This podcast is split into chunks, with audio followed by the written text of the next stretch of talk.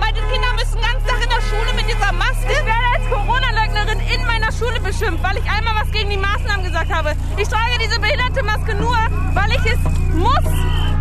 Eine wütende Menge, dicht gedrängt und ohne Masken, solche Szenen spielen sich in Deutschland im Frühjahr 2021 ab. Die Pandemie hat die Gesellschaft weiter fest im Griff, doch die sogenannten Querdenker versammeln sich zu Tausenden, um gegen die Corona-Politik zu protestieren. Und die Stimmung wird immer aggressiver. Was wir hier gerade hören, haben meine Kolleginnen und Kollegen von Spiegel TV vor knapp zwei Wochen in Kassel aufgenommen. Eine Demonstrantin schreit eine Gruppe von Polizisten an, eine Schutzmaske trägt sie nicht. Solche Regelverstöße sind bei den Querdenker-Demos ja an der Tagesordnung. Zum Teil wird offen dazu aufgerufen, die Auflagen zu ignorieren. Die Teilnehmerinnen und Teilnehmer feiern sich dann dafür, indem sie maskenlos durch die Stadt singen oder ein bisschen Saß muss sein. Die Polizei schreitet trotz der Verstöße gegen die Corona-Verordnungen oft nur zurückhaltend ein. Manchmal geht das gut und es bleibt friedlich, aber in Kassel sind die Proteste zuletzt ziemlich aus dem Ruder gelaufen. Die Polizei war von der großen Teilnehmerzahl überrascht und wirkte in vielen Situationen überfordert. Da liegen Vergleiche mit anderen Polizeieinsätzen nahe. Warum tritt die Polizei zum Beispiel bei Fußballspielen oder auch vielen linken Demos so selbstbewusst und restriktiv auf, während ihr die Querdenkerversammlungen häufig entgleiten? Willkommen bei Stimmenfang, dem Politik-Podcast vom Spiegel. Ich bin Marius Mestermann und als Einwohner der Bundeshauptstadt Berlin bin ich ja so einiges an Demos gewöhnt. Die selbsternannten Querdenker sind aber eine Klasse für sich, denn die befinden sich ja naturgemäß fast ständig im Konflikt mit der Corona-Verordnung. Nach etwa einem Jahr weiß man so einiges über die Zusammensetzung dieser Bewegung. Trotzdem lässt sie die Polizei immer wieder schlecht aussehen. Warum das so ist, hat mir mein Kollege Jörg Diehl erklärt. Er beschäftigt sich seit vielen Jahren mit der Arbeit der Sicherheitsbehörden und leitet das Ressort Deutschland-Panorama beim Spiegel. Ich glaube, es, es gibt mehrere Punkte, die tatsächlich besorgniserregend äh, sind. Also da ist zum einen natürlich die Bewegung, die Querdenkerbewegung als solche, von der die Sicherheitsbehörden ja annehmen, dass sie sich radikalisiert, dass es also durchaus sich etwas herausbilden könnte, was vielleicht eine eigene extremistische Form ist, was also nicht in sozusagen das gängige Tableau von Rechtsextremismus, Linksextremismus und so weiter passt, sondern dass da ein Extremismus sui generis entstehen könnte. Gleichzeitig sehen wir, dass sich ja schon ähm, hier und da äh, auch Militanz zeigt, dass es zum Beispiel einen äh, Brandanschlag gab in Delmenhorst in Niedersachsen auf ein Rathaus, offenbar ja äh, begangen von einem Corona-Leugner, dass es in Berlin auch mehrere Vorkommnisse gab ähm, im Zusammenhang mit äh, selbstgebauten Sprengsätzen, bei denen glücklicherweise aber niemand zu Schaden kam, die aber äh, von, von der Polizei auch in diesem Milieu der, der Corona-Leugner und Querdenker äh, verortet werden. Also da kann man im Grunde genommen äh, spüren, dass sich da irgendwie etwas zusammenbraut, was, was sicherlich auch in den nächsten Wochen mit einer sich verschärfenden ähm, epidemiologischen, aber auch wirtschaftlichen Lage durchaus äh, alarmierend äh, sein muss. So, das ist das eine. Das andere ist, glaube ich, dass wir ja bei diesen äh, auch von dir schon erwähnten äh, Demonstrationen und Kundgebungen immer wieder beobachten, dass sich Rechtsextremisten Reichsbürger, Hooligans, die dem Neonazi-Milieu äh, zugehörig sind, in diese einreihen im Grunde genommen in diese sehr heterogenen Proteste ja und dann dort auch Polizeibeamte attackieren und, und auf sie losgehen und für Gewalt sorgen. Ähm, das ist das Zweite. Und das Dritte, was ich vielleicht sogar am besorgniserregendsten finde, ist, dass sich dass dieser anschwellende Protest auf den Straßen ja zeigt, dass sich so ein, eine, eine Legitimationskrise von Staatlichkeit abzeichnet. Dass es also offensichtlich immer mehr Menschen gibt, auch aus dem aus der bürgerlichen Mitte, die sie nicht davor zurückschrecken, ähm, mit mit Extremisten auf die Straße zu gehen, weil sie sich entfernt haben von ja, von staatlichen Institutionen, von, von politischen Eliten, weil sie ähm, Entscheidungen nicht mehr verstehen, weil sie auch teilweise ähm, offensichtlich sehr uninformiert oder desinformiert sind über das, ähm, was, äh, was sozusagen entschieden wird und äh, debattiert wird. Und ich also nach meinem Dafürhalten ist das eigentlich das größte Problem äh, gesellschaftlich. Ähm, Extremismus in einem bestimmten Maß kann jede wehrhafte Demokratie aushalten und bekämpfen. Aber eine Demokratie, der am Ende sozusagen die bürgerliche Mitte die Loyalität versagt, die wird ein entscheidendes und, und eklatantes Problem bekommen. Und das besorgt mich am meisten eigentlich. Diese gefährliche Mischung ist inzwischen auch durch erste wissenschaftliche Erkenntnisse belegt. Eine Untersuchung der Universität Basel zu Corona-Protesten in Deutschland und der Schweiz kam vor wenigen Monaten zu dem Schluss, dass die Teilnehmerinnen und Teilnehmer typischerweise aus der Mittelschicht kommen, eher älter und durchaus akademisch gebildet sind. Der kleinste gemeinsame Nenner sei eine Zitat tiefe Entfremdung von Kerninstitutionen der liberalen Demokratie. Ihren Ursprung hat die Querdenkerbewegung in Stuttgart. Der Unternehmer Michael Ballweg hat die erste Gruppe gegründet und zählt bis heute zu den führenden Köpfen. Mittlerweile ist die Bewegung auch ein Fall für den baden-württembergischen Verfassungsschutz. Der sieht nämlich eine deutliche Nähe der Organisatoren zu Rechtsextremen und sogenannten Reichsbürgern. Das gilt natürlich nicht für alle Demonstrantinnen und Demonstranten. Aber ein Problem mit den rechtsextremen Mitläufern hat bei den Protesten kaum jemand. So geraten die Demos oft zu einem Sammelbecken für Angehörige verschiedener politischer Lager, darunter auch viele Esoteriker und Verschwörungsgläubige. Nehmen wir als Beispiel diese Auszüge aus einer Spiegel-TV-Doku aus dem vergangenen Jahr. Die Kanzlerin ist eine Satanistin, eindeutig. Äh, und das wissen Sie da guckt man in die Bibel rein, was diese Frau macht. Die hat einen Bezug zur geschichtlichen Isabel wenn man die Bibel kennt. Ich habe ein Immunsystem. Ihre Maske, die ich trage, diese Maske trage ich in mir. Herr Gates propagiert einen Impfstoff, der greift in das genetische Material ein von uns. Die da oben haben es versaut, haben irgendeine Biowaffe ausge äh, ausprobiert und es ist schief gegangen. Weg mit diesem System, weg mit dieser BRD, weg mit diesem Verbrecherpakt. Wir wollen unseren Kaiser zurück. Für die Sicherheitsbehörden ist das ein ziemlich großes Problem, findet auch mein Spiegelkollege Jörg Diehl. Also man muss ja mal sagen, Sicherheitsbehörden sind nie besonders gut darin, ähm, gesellschaftliche Entwicklungen auch im extremistischen Bereich zu antizipieren.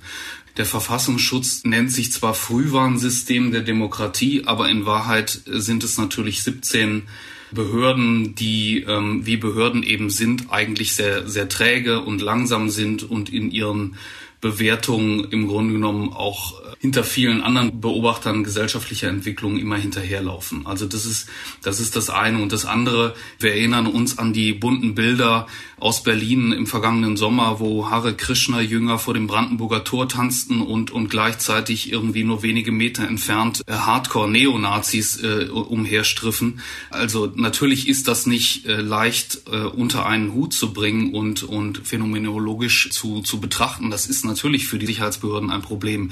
Wie ist das einzuordnen? Äh, gerade diese pietistisch geprägte Querdenkerbewegung aus Baden-Württemberg ist natürlich nicht mit der Schablone Rechtsextremismus angemessen äh, zu vermessen, sondern das ist etwas anderes. Und und auch unter, glaube ich, durchaus dem Druck der Politik agieren die Sicherheitsbehörden jetzt da sehr vorsichtig und stellen sich im Grunde genommen darauf ein, da, da genau hinzusehen. Also das muss man sagen, da haben sie sich mit anderen neuen Phänomenen, ich erinnere mich an Pegida und Hogesa, sehr viel schwerer getan und waren im Grunde genommen eigentlich noch antrittsschwächer als heute. Insofern, ähm, ich finde, sie sind immer noch etwas etwas langsam in der Bewertung, ähm, aber ähm, das ein Bemühen ähm, und auch eine Sorge ist, ist deutlich zu erkennen, finde ich.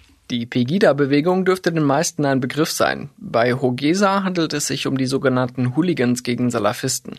Beide Gruppen traten erstmals 2014 in Erscheinung und stellten die Polizei über längere Zeit vor große Herausforderungen.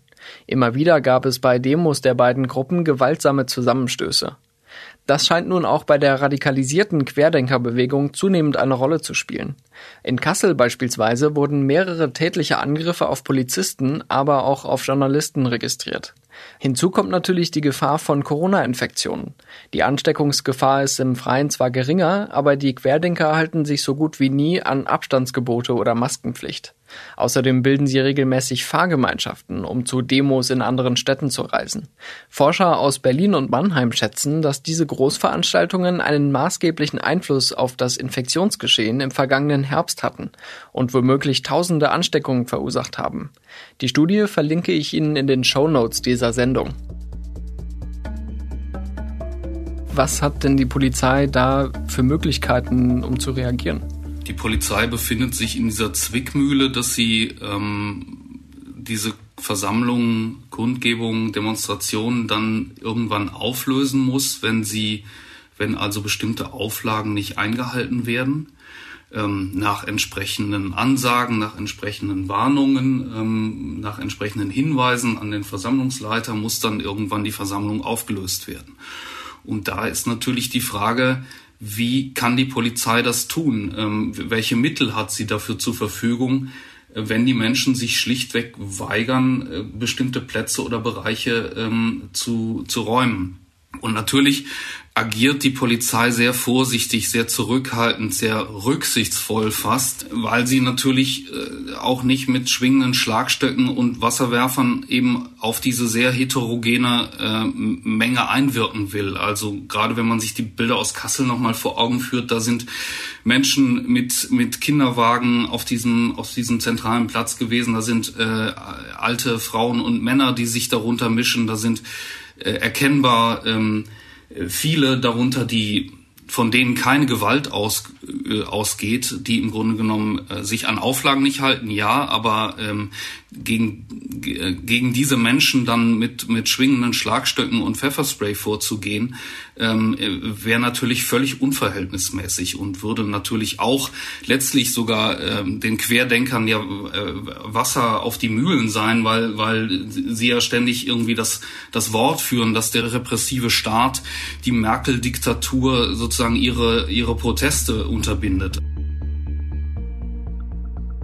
Genau das ist auch im vergangenen November nach den Protesten gegen das Infektionsschutzgesetz in Berlin passiert. Die Polizei hat mehrere Versammlungen aufgelöst und unter anderem Wasserwerfer eingesetzt. Die Querdenker haben das im Anschluss dann instrumentalisiert, um weiter Stimmung gegen den Staat zu machen. Das heißt, diese Demos sind immer auch ein Kampf um Bilder.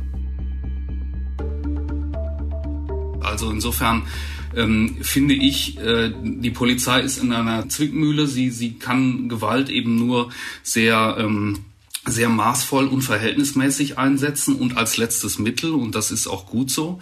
Auf der anderen Seite, wenn die Menschen sich dann eben weigern, ihr äh, bestimmten Auflagen oder Ansagen nachzukommen, dann dauert es einfach sehr lange, bis dann solche Plätze geräumt sind, solche Kundgebungen äh, unterbunden worden sind. Und eins muss man ja auch sehen, ähm, ich glaube, das spielte auch durchaus äh, im Kalkül der ähm, Einsatzleiter in Kassel eine Rolle, dass natürlich immer, wenn man äh, Großkundgebungen auflöst, es äh, zu Verletzten kommen kann. Gerade dann, wenn man eben zu heftig vorgeht, wenn man zu, an einer Stelle zu viel Druck aufbaut, weil man, weil man vorprescht mit Wasserwerfern oder womit auch immer, dass dann natürlich äh, in, in, in einer Massenpanik es am Ende zu, zu äh, schwersten Verletzungen vieler, vieler Menschen kommen kann. Und ähm, das zaghaft zu tun, ja, das, das mag einem sozusagen als, ähm, als Beobachter der mit einer äh, gewissen Abscheu diese Proteste sich ansieht, mag das irgendwie unangenehm erscheinen, mir auch ganz persönlich. Aber auf der anderen Seite finde ich es dann doch gut, dass wir irgendwie eine so zivile Polizei haben, die mit Augenmaß äh, agieren kann. Ähm, was nicht heißt, dass äh, dass, dass all diese Polizeieinsätze sozusagen fehlerlos sind. Das, das ganz und gar nicht. Vorletzte Woche konnte man in Kassel aber beobachten, wozu die Kombination aus schlechter Vorbereitung und zurückhaltender Einsatztaktik seitens der Polizei führen kann. Ursprünglich hatte die Stadt zwei Versammlungen für insgesamt 6000 Teilnehmer zugelassen, mit strengen Auflagen zum Schutz vor Ansteckungen. Tatsächlich versammelten sich nach Polizeiangaben rund 20.000 Menschen und zogen weitgehend ungehindert durch die Stadt. Polizei ist immer dann schlecht in solchen Situationen und das haben wir auch vor vielen Jahren eben bei den ja von mir schon erwähnten Hogesa und Pegida Veranstaltungen gesehen, wenn sie überfordert wird, ähm, äh, weil sie zu wenig Einsatzkräfte eingeplant hat und zu viele Menschen plötzlich auftauchen. Dann laufen Polizeieinsätze im Grunde genommen immer immer schief, mal, mal weniger schief, mal mehr schief. Ähm, äh, so in, de, in diesem Fall Kassel würde ich sogar sagen, es ist weniger schief gelaufen als damals bei Hogesa in Köln.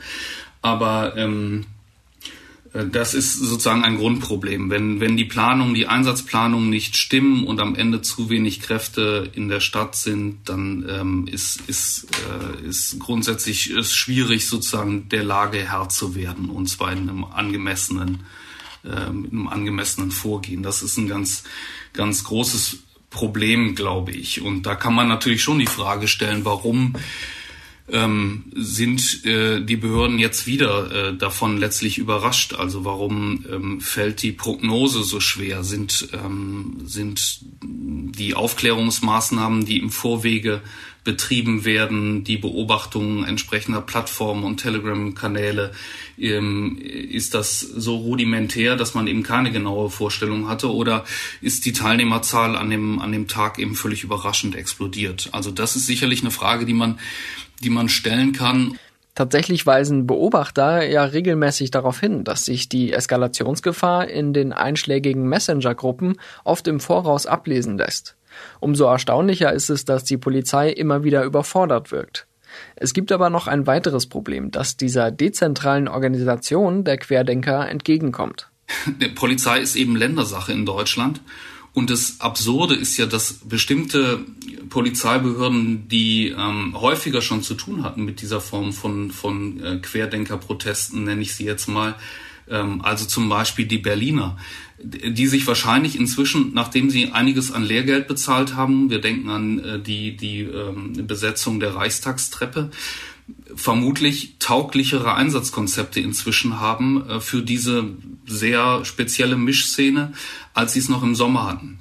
Die Polizei Kassel hatte aber natürlich noch nie irgendwie äh, eine, ein dermaßen großes äh, Demonstrationsgeschehen aus diesem Bereich. Und wenn äh, übermorgen die Querdenker in Ludwigshafen aufschlagen oder, oder überübermorgen in Saarbrücken und dann irgendwann in Pforzheim sein werden, äh, wird die, und das ist sozusagen die Absurdität ja auch des, des äh, föderalen Systems, wird die Polizei da genauso wieder wie der Ochs vom Berg stehen und ähm, viele Fehler der Kollegen aus den anderen Bundesländern wieder machen, weil es für sie nämlich eine Premiere ist. Und das finde ich ist ein großes Manko an diesem an dieser Sicherheitsarchitektur, dass im Grunde genommen muss jede einzelne Stadt, jedes einzelne Land immer für sich äh, lernen, entscheiden und äh, Konsequenzen ziehen bis man dann einen einheitlichen Standard letztlich äh, eines abgestimmten Vorgehens erreicht hat. Du hast Berlin angesprochen.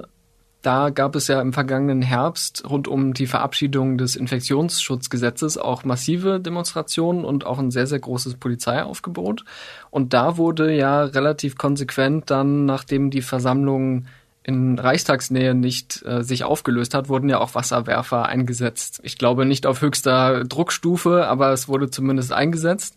Und dann wurden ja häufig auch Vergleiche gezogen zwischen ähm, dem Vorgehen der Polizei zum Beispiel gegen linke oder linksradikale Demos, wo dann sehr schnell eben zu Gewalt und zu Wasserwerfern gegriffen wird, während das bei den Querdenkern ja ziemlich selten vorkommt. Was hältst du von diesen Vergleichen? Ja, ich, ich finde sie schwierig. Also ich sehe die Vergleiche natürlich auch, ähm, vor allen Dingen in den sozialen Medien ähm, werden dann da sozusagen Videoschnipsel einander gegenübergestellt die, die einige Sekunden oder meinetwegen auch mal ein oder zwei Minuten lang sind, aber die natürlich immer nur ein Ausschnitt sind. Ein Ausschnitt, also ich habe das ja vorhin gesagt, ich war im Laufe meines Reporterlebens auf so vielen Demonstrationen von Linken, von Rechten, äh, von Islamisten. Ähm, es fällt mir unglaublich schwer oder es ist mir immer schwer gefallen als Reporter einen Polizeieinsatz ähm, zu beurteilen. Ich finde, es ist aus vielerlei äh, Gründen schwer zu vergleichen. Also zum einen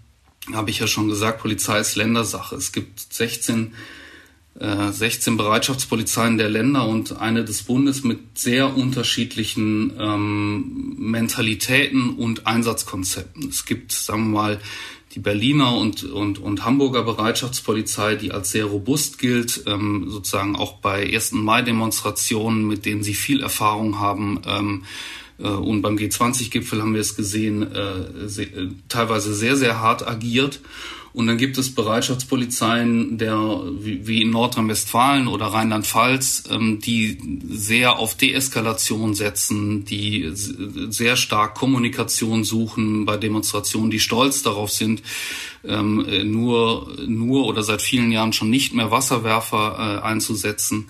Ähm, so, also schon, schon da tue ich mich schwer, ähm, so ein Pauschalurteil abzugeben, ja, die, die Querdenker werden geschont und die, die Linken werden immer verhauen.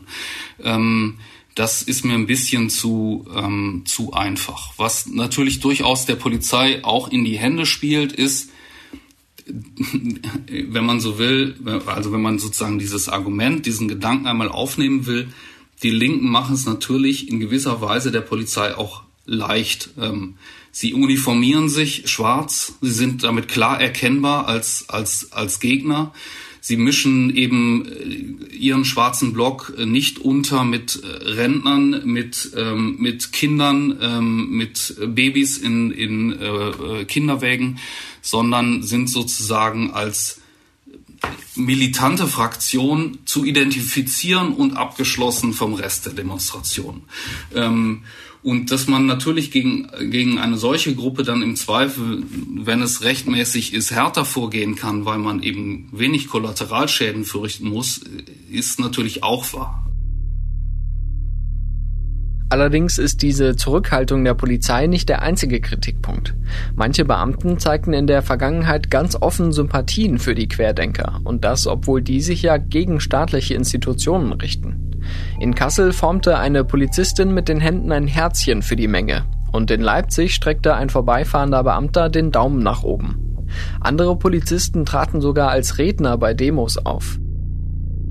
Ich finde das schon besorgniserregend. Es fällt mir schwer, da eine Größenordnung zu erahnen, aber aus meiner Erfahrung mit Polizei heraus aus den vergangenen, weiß ich nicht, mehr als zehn Jahren, hätte ich die, auch die Sorge, dass es tatsächlich eben nicht nur Einzelfälle sind, äh, sondern dass es durchaus eine größere Gruppe auch in der Polizei, übrigens nicht nur in der Polizei, insgesamt im öffentlichen Dienst äh, gibt auch äh, in anderen bei anderen äh, Beamten, äh, die ähm, die durchaus äh, da inzwischen ähm, staatliches ha staatlichem Handeln skeptisch oder vielleicht sogar ablehnend gegenüberstehen. Und da, da sind wir wieder bei dem, was ich eingangs gesagt habe. Ich glaube, das ist tatsächlich das größte Problem für, ähm, für unsere Demokratie, dass ähm, das Staat äh, oder Rechtsstaat letztlich dann nur funktioniert, wenn er auf rechtstreue Bürgerinnen und Bürger trifft. Und äh, da habe ich äh, wirklich die große Sorge, dass da das, das Fundament erodiert. Und das macht dann auch vor der Polizei nicht halt. In einigen Fällen gab es für die Polizisten, die da ihre Sympathie bekundet haben, disziplinarrechtliche Konsequenzen. Aber nach den Ereignissen in Kassel hat sich gezeigt, dass die Einsatztaktik der Polizei nicht grundsätzlich zur Debatte steht, zumindest nicht für Hessens Innenminister Peter Beuth. Überall muss Polizei eben entsprechend immer wieder ähm, im Kleinen wie im Großen entsprechende Lagebewertungen machen. Dabei passieren selbstverständlich auch Fehleinschätzungen, das ist so. Ähm, das wird auch nicht zu verhindern sein. Aber die Polizei muss dann halt eben ähm, auf der Basis ihrer Erkenntnisse, muss sie trotzdem Bewertungen vornehmen und dann mit den äh, Kräften, die sie disponieren, dann eben auch umgehen. Gleichzeitig leuchtet es ja ein, dass die Polizei beim Umgang mit den Querdenkern in einem Dilemma steckt, so wie Jörg Diel das erklärt hat. Und die Szene weiß das zu nutzen. Sie kündigt immer neue Demos an, springt von Bundesland zu Bundesland und spielt auch mit dieser Zurückhaltung der Einsatzkräfte. In Bayern prüft der Verfassungsschutz die Querdenkerszene inzwischen auf, Zitat, sicherheitsgefährdende Bestrebungen. Hamburg hat in dieser Woche nachgezogen und stuft gleich zwei Gruppierungen als Verdachtsfall ein. Dazu sagte der Chef des Hamburger Verfassungsschutzes, Thorsten Voss. Es ist einmal Querdenken 40 und es ist zum Zweiten Hamburg steht auf. Und es geht hier ausdrücklich nicht darum, regierungs- oder maßnahmenkritische Menschen oder Corona-skeptische Positionen ähm, unter Beobachtung zu stellen, sondern es geht darum, einen Organisationskreis, der gegen der Bestrebungen an den Tag legt, die gegen das Demokratieprinzip, gegen das Rechtsstaatsprinzip und gegen die Menschenwürde verstoßen, dass wir die unter Beobachtung nehmen. Dass diese Beobachtung rund ein Jahr nach Beginn der Proteste erfolgt, bestätigt schon die Einschätzung, dass die Behörden da ziemlich träge sind. Andererseits will natürlich niemand eine Polizei ohne Fingerspitzengefühl, die immer mit größter Härte reagiert. Insofern bleiben die Querdenker-Demos eine Gratwanderung, insbesondere jetzt, wo die Infektionszahlen ja wieder stark steigen und damit auch das Gesundheitsrisiko für alle Beteiligten. Das war Stimmenfang, der Politik-Podcast vom Spiegel. Die nächste Stimmenfang-Folge gibt es wie immer am kommenden Donnerstag auf spiegel.de, Spotify, bei Apple Podcasts und in allen üblichen Podcast-Apps. Ich kann Ihnen auch schon das Thema verraten. Wir wollen etwas grundsätzlicher werden und über die Meinungsfreiheit in Deutschland sprechen. Warum, das erkläre ich Ihnen nächste Woche. Bis dahin würde mich aber Ihre Sicht interessieren. Was bedeutet Meinungsfreiheit für Sie? Und gab es schon mal eine Situation, in der Sie das Gefühl hatten, Ihre Meinung nicht frei äußern zu können?